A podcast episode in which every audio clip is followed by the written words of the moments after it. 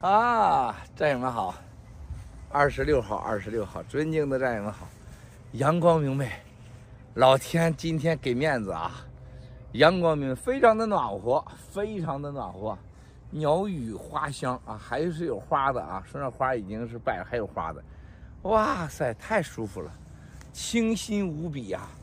哎呀，真是，兄弟姐妹们，在这种阳光下啊。就像今天早上我上床睡觉的时候，我一觉睡了三个多小时，我就感觉到好像犯罪似的，因为我昨天晚上跟国内的这些战友们聊天啊，就是感觉到真的中国处在水深火热之中，但是中国我真的第一次我有感觉，中国的人心真是坏透了，就是有些人对周围邻居的生死病。完全不在乎，这个国家、这个民族，人们怎么这样了呢？对别人的生死啊，冷漠啊，甚至有嘲笑，甚至有庆庆幸。哎，竟然有人说啊，那个十一号楼的啊，那那那家子人家原来啊，跟我们家什么什么样，我们买了房子。还成天挖苦我们，我就讨厌他家老太太。听说一家人家死了仨，哎呀，对敌人你都不能这样。现在王岐山要如果说被隔离死了，我都会替他祈祷。有必要吗？我们都是人呐，用得着对对方那么狠吗？中国的人心真出了问题了。然后昨天啊，有买了火币的，还有买了 FTX 的，啊，几个国内的。也算是准战友吧，还没正式加入的战友，告诉我说：“哎呀，我赔了大概两千多万。”他说：“我这无所谓，我们的行领导，我们行领导听说赔了小三个亿啊，他怎么补这个窟窿我还不知道呢。还有这样的，他赔两千万无所谓，行领导赔了两三个亿，挪用了其他存户的钱，你敢这么说话？这个世界有多疯狂啊，兄弟姐妹们啊！”当然了，香港啊，几大家族啊，是吧？昨天有跟我通话的说：“哎呀，郭桑啊，我们这家人在日本的房子是唯一现在安全的资产，我们在美国资产都不安全，因为我们家在美国所谓亲共名单上，占了共产党啊，走进火葬场已经不是走进火葬场了。” 我觉得他们好几代人都要走进火葬场，这恐怖不恐怖？你说啊？还有一个，我觉得现在你看这个中东 啊，全中东的几个国家都是准备了迎接习主席十二月七号到这个十七号间访问沙特，各国之间抢啊，是吧？这块我负责空防，我负责地地面防卫，啊，防止什么肩扛式导弹。然后呢，好几个国家的领导争相花关系啊，找人找关系。国内的太子党、外交部老外交官全上了，干什么？去沙特去见习主席一面。习主席的面子真大，真大，我简直不可思议啊！但是冷静的几个国家说，共产党习主席。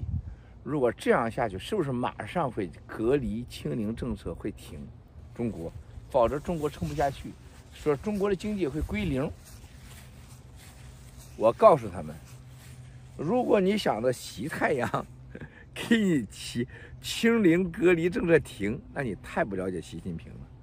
我先不说你们根本不了解共产党，习绝对不会放松。为什么？他很清楚。隔离清零放松之日，就是他进绞刑台之时。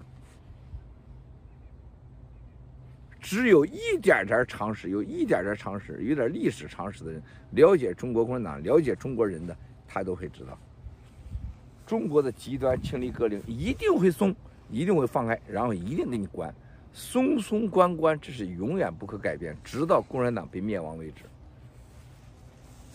打破。中国的生产供应链，打破世界的供应链，摧毁美国的美元和美国的经济，让中国人活在像监狱般的生活，绝对能回到吃草的时代。吃草的时代，这是他的战略，不是现在，从二零零六年开始。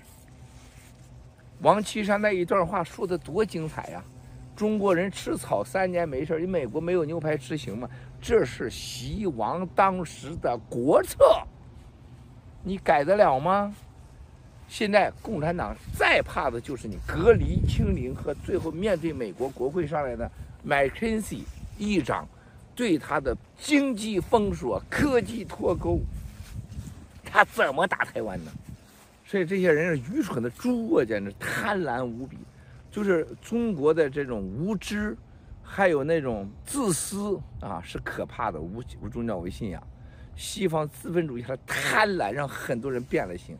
只要有钱，什么学历也敢拿，实力也敢拿，人人事堆也敢拿。贪婪，就这人就希望中国恢复隔离清零，继续给中国中共做生意。根本不管中国老百姓的死活，新疆人怎么办？西藏人怎么办？蒙古人怎么办？香港人怎么办？是吧？没有人想中国老百姓的死活，啊！这个世界真的有时候很丑陋，啊！不消灭中国共产党，中国人能活好吗？能活下去吗？啊！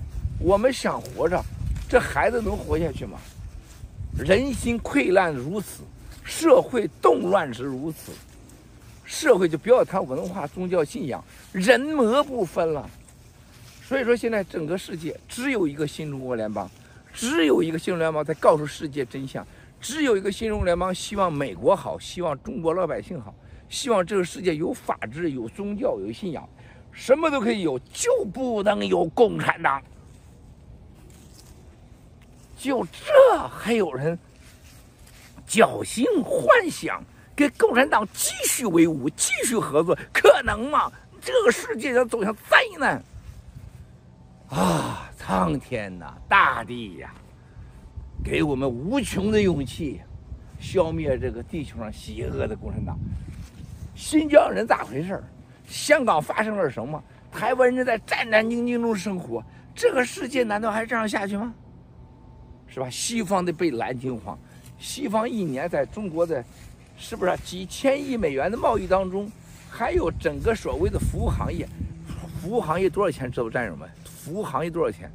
中美贸易顺差五千亿，是吧？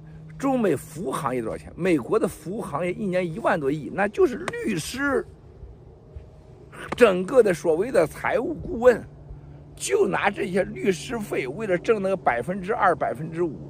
就要让中国人和美国人付出生命安全、隐私、自由的代价，可怕不？啊，可怕不？可怕不，兄弟姐妹们！所以说，爆料革命新中国联邦真的是上天赐予这个人类上最光明、最伟大的希望。当我每天面对这些事情，当我每天面对这些无知、愚蠢的危险的时候，我才感觉到我们的伟大。兄弟姐妹们，在阳光下，邪恶已经散去，但是当太阳西落的时候，还要面对着黑暗。黑暗过后，一定阳光会到来。嗯，智慧、勇敢，一定要记住，兄弟姐妹们。如果你不相信自己做的和不相信自己的使命，千万不要掺和爆料革命，千万不要加入爆料革命。新中国联邦。昨天下午有。一家人家给我讲述他加入爆料革命的整个过程，我劝他一定离开爆料革命。为什么？他大概讲了最多的事情都是家仇、私仇，啊，我说家仇和私仇是很重要的开始，但是你没有对共产党邪恶认清楚，没有对这个你的神神圣的使命认识清楚，你加入爆料革命，任何时间你都会离开，啊，还有一个就是。他在共产党呢被判了刑啊，才让他所谓的加入爆料革命，这是不对的。要认清共产党对中国人、对过去和现在、对未来的威胁，对人类的威胁。我们是有使命的，你才会永远带着爆料革命。